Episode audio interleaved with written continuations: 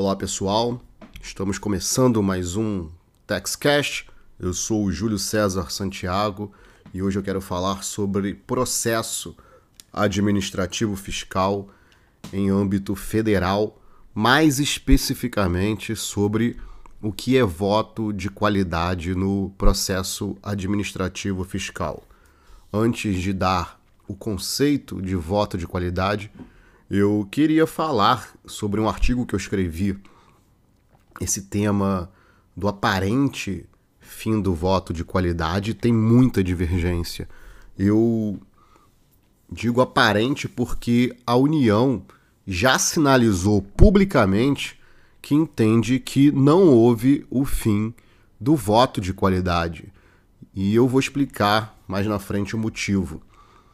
Mas logo que publicaram a lei, ano passado, eu escrevi, eu escrevi sobre esse tema no Jota, que é um portal de notícias, onde eu criticava a forma como o processo legislativo de aprovação do fim do voto de qualidade ocorreu.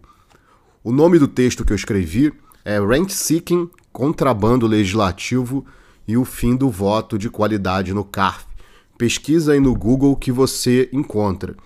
Naquele texto eu critiquei justamente o fato de o Congresso Nacional ter aprovado uma norma tão importante quando ninguém estava prestando atenção. Essa prática de aprovar normas em momentos de distração da população era muito comum no passado. Por exemplo, o Congresso Nacional instituiu a não cumulatividade do PIS em 31 de dezembro de 2002, em edição extra. Essa norma até hoje ela é motivo de divergências no contencioso tributário. Com o fim do voto de qualidade não foi diferente. O Congresso Nacional aprovou o fim do voto de qualidade com a Lei 13.988, de 14 de abril de 2020, em menos de um mês após ter declarado estado de calamidade pública em virtude da Covid-19. Ou seja, estávamos diante de uma pandemia e o Congresso Nacional estava preocupado em mudar totalmente a dinâmica de julgamentos do processo administrativo fiscal. Não tem sentido isso. Ainda mais quando se sabe que a MP 899 de 2019, que foi objeto de conversão dessa lei, dispunha sobre transação tributária para regular o artigo 171 do CTN. Não tinha relação com o processo administrativo fiscal. Não mencionava o decreto 70235 de 72 que regula o processo administrativo fiscal em âmbito federal. Tem que entenda que isso não é problema, porque os temas estão correlacionados, já que transação é uma forma de extinção do crédito tributário e a decisão administrativa no processo administrativo também seria. Eu não vejo dessa forma. O raciocínio estaria correto se MP 899 estivesse tratando de formas de extinção do crédito tributário. Não foi disso que a norma tratou. Ela foi muito específica em se limitar à transação. Se nós formos ampliar o critério para considerar a topografia ou a qualificação jurídica, poderíamos incluir na lei de conversão da MP 899 qualquer tema relacionado ao crédito tributário ou qualquer tema relacionado ao direito tributário. O erro do raciocínio é inverter a lógica de gênero e espécie. A norma tratou de uma espécie. Para ser coerente, atender à moralidade e transparência, deveria tratar apenas da espécie de extinção do crédito tributário denominada transação. Se a norma tratasse do gênero, extinção do crédito tributário, aí sim talvez pudéssemos abordar o tema decisão administrativa prevista lá no artigo 156 do CTN. Mesmo assim, já seria estranho, porque a mudança da estrutura de julgamento está muito mais ligada ao processo tributário que ao direito tributário material. Mas, infelizmente, nós não temos um código de processo tributário. Quando o CTN foi idealizado na década de 1960, até cogitaram de incluir nele um processo é, tributário, normas sobre processo tributário, uma parte lá seria destinada ao processo tributário. Mas desistiram porque se acreditava que o tema seria melhor tratado em uma norma específica. E por norma específica, não se deve entender que seria apenas um artigo específico, como fizeram agora mas sim uma lei editada somente para tratar de processo tributário. Mas o fato é que o gênero atrai a espécie porque a espécie está contida no gênero. O contrário não é verdadeiro. Por isso que numa lei que trata de transação tributária, não poderia haver uma norma sobre forma de julgamento em processo administrativo fiscal ainda que se tente enquadrá-la como uma espécie de extinção do crédito tributário na categoria decisão administrativa. Se nós violarmos essa lógica, poderíamos incluir uma anistia no meio de uma norma sobre transação tributária, mesmo sabendo que a Constituição exige lei específica para isso. Poderíamos argumentar que tudo é referido ao tema crédito tributário, no título 3 do livro 2 do CTN. Reparem que o artigo que extinguiu o voto de qualidade, o artigo 28 da Lei 3.988, constou lá do final da lei de modo isolado. A lei inteira é sobre transação tributária. Outro detalhe aqui é que o artigo sequer alterou o decreto 70235, que trata do processo administrativo fiscal em âmbito federal. Ele incluiu um artigo na Lei 10.522 que trata de cadastro informativo de créditos não quitados, ou seja, que trata do CADIM. Essa mudança do aparente fim do voto de qualidade opera verdadeira tentativa de reforma parcial no processo administrativo fiscal. O problema é que ninguém pretendeu debater a reforma do processo administrativo fiscal. Não houve menor debate sobre o tema. Essa lei foi é, é, é, relacionada aí. A ideia era falar de transação. E essa foi a crítica que eu fiz no meu artigo logo que a lei foi publicada. Antes de, de explicar por que eu disse que a União entende que não houve o fim de voto, do voto de qualidade, deixa eu explicar o que é voto de qualidade para quem não sabe. O voto de qualidade é um critério de desempate instituído dentro do processo administrativo fiscal federal que atribui ao presidente das câmaras, das turmas e das turmas especiais a função de votar em caso de empate. O presidente sempre é um representante da Fazenda Nacional.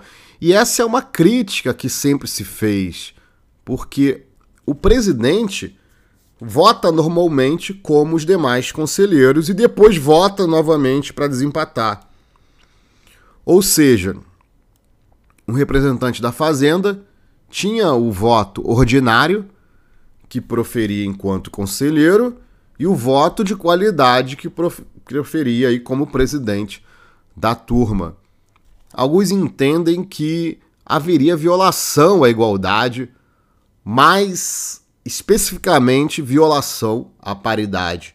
Por que paridade? Porque as turmas de julgamento são compostas por oito conselheiros. Destes, quatro são indicados pela Fazenda Nacional e quatro indicados por entidades representantes dos contribuintes. O voto de desempate estaria aí quebrando essa paridade.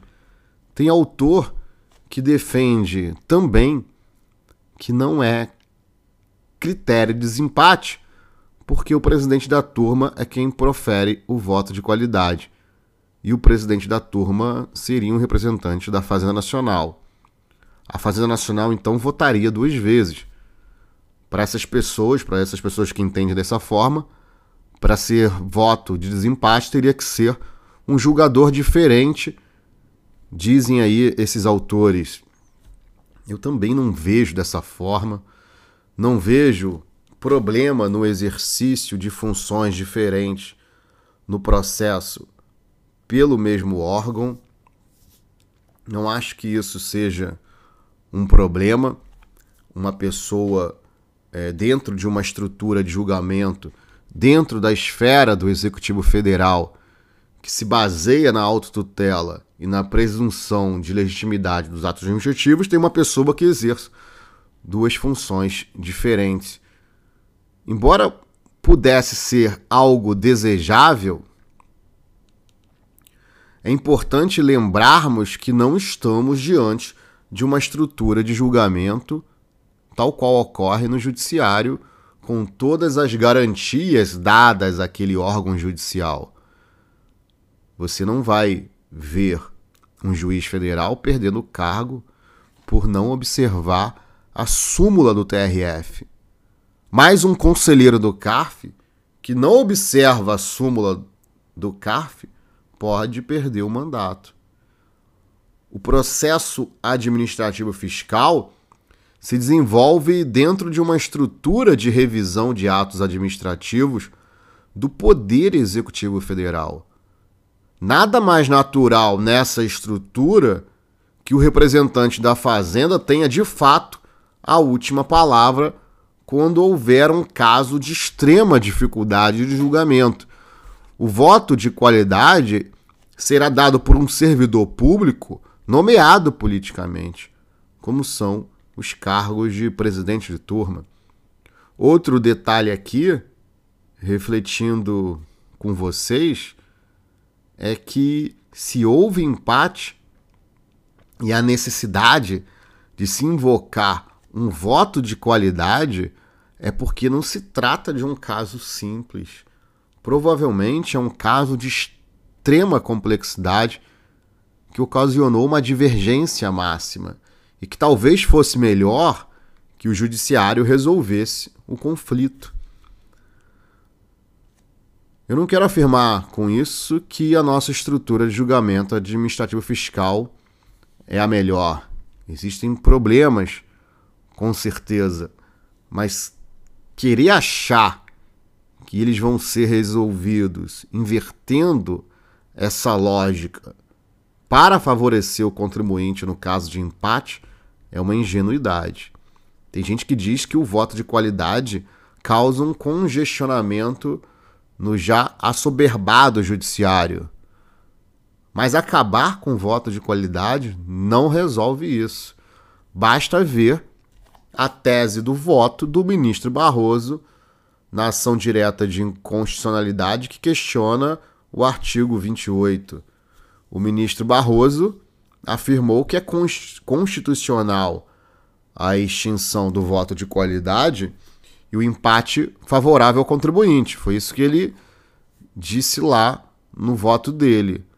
Mas ele advertiu que quando isso acontecer, a Fazenda Pública poderá ajuizar ação visando restabelecer o lançamento tributário ou seja, retirar o voto de qualidade não vai desafogar o judiciário. A União, com certeza, vai ao judiciário para tentar reformar a decisão que favoreceu o contribuinte, principalmente quando a, a causa envolver bilhões, milhões de reais. Agora eu vou explicar por que eu disse lá no começo que a União sinalizou que não houve a revogação do voto de qualidade. A redação do artigo 28 da Lei 13.988 tem uma delimitação importante sobre o voto de qualidade. A norma estabelece o seguinte: em caso de empate no julgamento do processo administrativo de determinação e exigência do crédito tributário, não se aplica o voto de qualidade. Reparem que a norma estabelece uma hipótese onde o voto de qualidade não será aplicado. Ele não será aplicado nos processos que envolvam discussão sobre determinação e exigência de crédito tributário, ou seja, naqueles processos em que se discute o próprio mérito da exigência tributária, constituída por lançamento de ofício ou por auto de infração. Em todos os outros processos, o voto de qualidade ainda existe. Por essa razão, a União, alguns meses depois, editou a portaria do Ministério da Economia, número 260, para regulamentar o dispositivo, na linha de que o voto de qualidade não foi revogado, mas foi apenas excepcionado. Por que isso? Porque a portaria diz que o voto de qualidade não se aplica, por exemplo, ao julgamento de matérias de natureza processual ou naquelas questões de, em que se converte o julgamento em diligência, ou em outras espécies de julgamento de competência do CARF, como, por exemplo, o julgamento de manifestação de inconformidade do contribuinte quando não homologada a compensação. Por essa portaria, portanto, a União está afirmando que o voto de qualidade não foi revogado. Hoje era isso que eu queria conversar com vocês. Se você me segue lá no Instagram, compartilha lá no Stories esse nosso bate-papo de hoje e aproveita e me marca lá no meu perfil Júlio César Santiago 1 e vamos continuar debatendo. Vou ficando por aqui. Forte abraço e até a próxima.